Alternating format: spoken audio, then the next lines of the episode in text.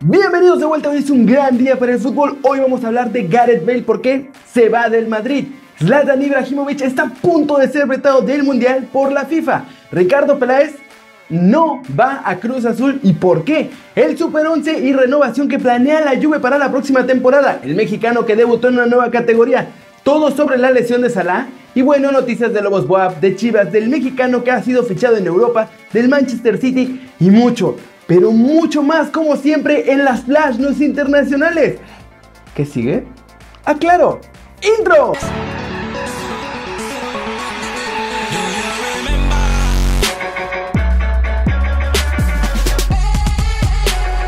Gareth Bale está prácticamente fuera del Real Madrid. El galés, que no jugó ni un minuto en el Juventus Stadium, ha asumido su salida del cuadro blanco este verano. ¿Por qué?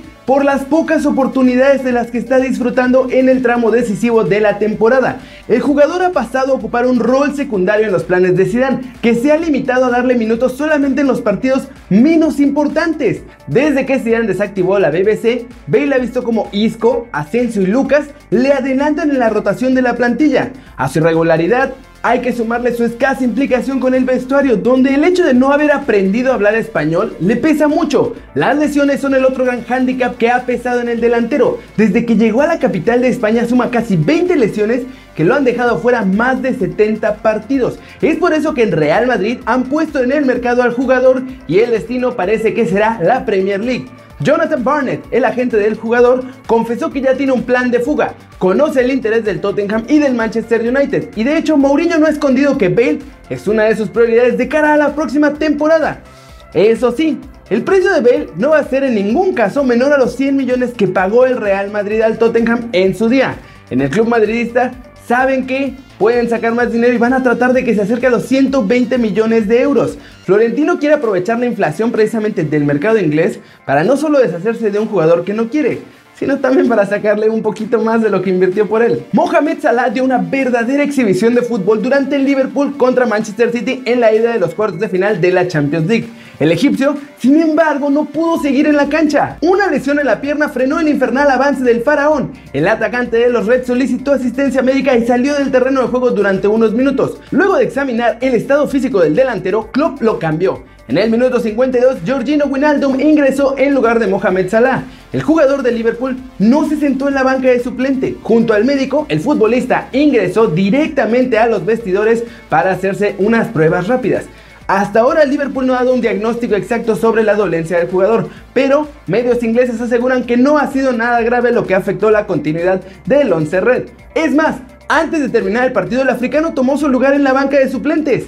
Mohamed Salah marcó el primer gol del encuentro sobre el Manchester City apenas a los 12 minutos y luego el egipcio también asistió a Sadio Mane para convertir el tercer gol y seguro, pero seguro que en Manchester City deben haber estado rezando para que no pueda jugar el duelo de vuelta porque en el de ida les puso un baile escandaloso. La Juventus tiene un pie fuera de la Champions League luego de haber sido goleado en la ida de los cuartos de final del torneo. Eso y los problemas que han tenido para seguir dominando por completo en Italia han puesto a los directivos en alerta. El equipo se ha envejecido y ha perdido la seguridad defensiva que le ha caracterizado y que lo hizo llegar a la final de la Champions dos veces en los últimos cuatro años y que le ha hecho ganar los últimos seis escudetos seguidos. Por esto ya planean una reestructura completa para la siguiente temporada. En la portería dependen de la decisión de Buffon. Si la leyenda italiana decide no seguir, Wojciech Chesney tomará el relevo como número uno de la Juve. La defensa, sin embargo, es lo que más preocupa. Y el primer apuntado para hacer el relevo de Giorgio Chiellini es Sócrates Papastatopoulos, del Dortmund. Y claro, también estarían más que dispuestos a acoger al central brasileño David Luiz que parece que saldrá del Chelsea.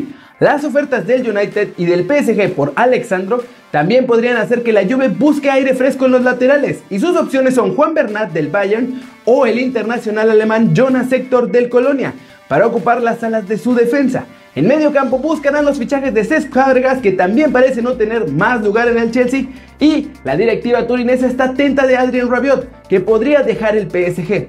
Emre Can es otra opción, pero la verdad es que el alemán parece que desea fichar por el Madrid. Y en la delantera, el emergente serbio Milinkovic Savic de la Lazio y Anthony Marcial del Manchester United son los jugadores que podrían llegar a la vecchia señora según Toto Sport.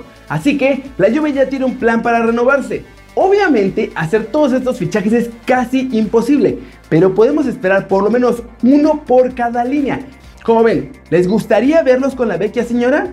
Flash News, Manchester City llegó a un acuerdo con Tinder para llevar la popular aplicación como patrocinador durante los próximos años. El Valencia español está interesado en conseguir el fichaje del mediocampista Juan Mata para la próxima temporada. Según la prensa británica, William es uno de los principales objetivos que desea el Manchester United para reforzar su mediocampo la próxima temporada. Tras dejar en el camino al Zacatepec y a Santos Laguna, Toluca y Necaxa se medirán en la final de la Copa MX Clausura 2018. México tendrá otro representante en Europa ya que Darwin Chávez fue anunciado como nuevo jugador del Jaro en la segunda división de Finlandia. Neuer vuelve a entrenar con el Bayern Múnich tras la lesión que no lo dejó ver actividad desde el pasado mes de septiembre. Con gol de Isaac Brizuela, Chivas derrotó al Red Bulls de Nueva York y tomó ventaja en la semifinal de ida de la CONCACAF Champions League. Ah, qué grande. Ibrahimovic se convirtió la semana pasada en copropietario y embajador de una marca de casas de apuesta con sede en Malta. Según el secretario general de la Federación Sueca de Fútbol, Hakan Sostrand, con esta acción el jugador sueco de 36 años estaría violando el artículo 25 del Código de Ética de la FIFA de Integridad y Competencia y además añadió que ningún jugador puede participar directa o indirectamente en negocios de casas de apuestas, loterías o transacciones que involucren partidos de fútbol, ¿Esto qué quiere decir? Pues esencialmente que si Don Ibrahimovic sigue siendo dueño o accionista de esta casa de apuestas, no puede jugar el Mundial. Así es, la FIFA podría vetarlo. Por su parte, el director de marketing de la empresa de apuestas, Ian Lindlow, explicó que si Ibrahimovic llegase a integrar la selección sueca de fútbol que asistirá a Rusia 2018, el sueco tendría que vender todas sus acciones y desligarse por completo. Sin embargo, Ibrahimovic ya se había despedido de la selección después de la Eurocopa celebrada en 2016, siendo el máximo artillero de su historia con 62 goles en 116 partidos. Aunque estos últimos días ya reconoció que sí le gustaría jugar el próximo Mundial. En una entrevista en el pasado workshop de la FIFA, hace un par de meses más o menos, el entrenador de Suecia había dado por eliminado su regreso a la selección, pero luego cambió de opinión.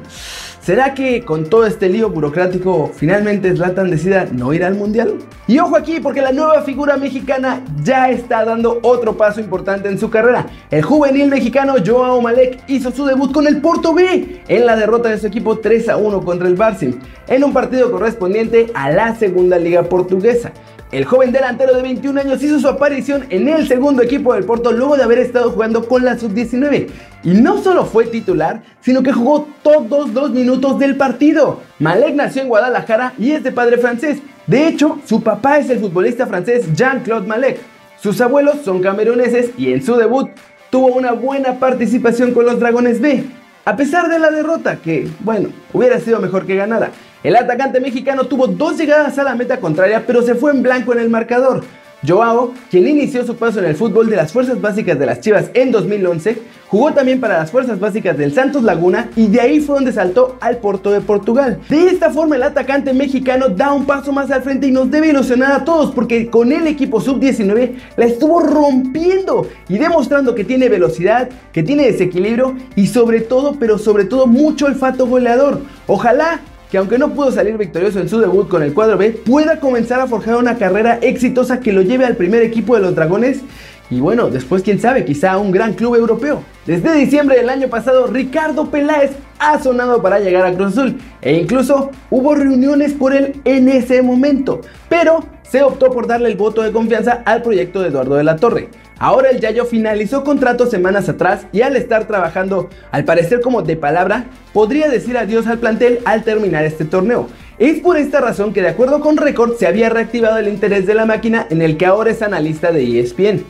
Con las Águilas, Ricardo Peláez consiguió dos títulos de liga y dos Conca Champions, lo que lo apuntan como una de las mejores opciones para los cementeros que suman 20 años sin conseguir un título.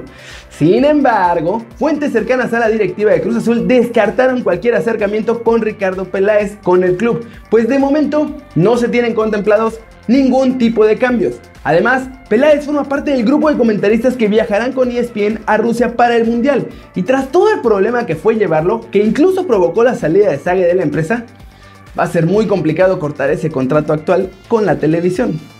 Pobre Cruz Azul, hasta en eso tienen mala suerte. Y bueno, Eso es todo por hoy, muchas gracias por ver este video, dale like si te gustó, métele un zambombazo a la manita para arriba si así lo deseas, suscríbete al canal si no lo has hecho, ¿qué estás esperando? Este va a ser tu nuevo canal favorito en YouTube. Dale click a la campanita para que le hagas marca personal a los videos que salen cada día. Yo soy Kerry Ruiz y como siempre, nos vemos la próxima. Chao, chao.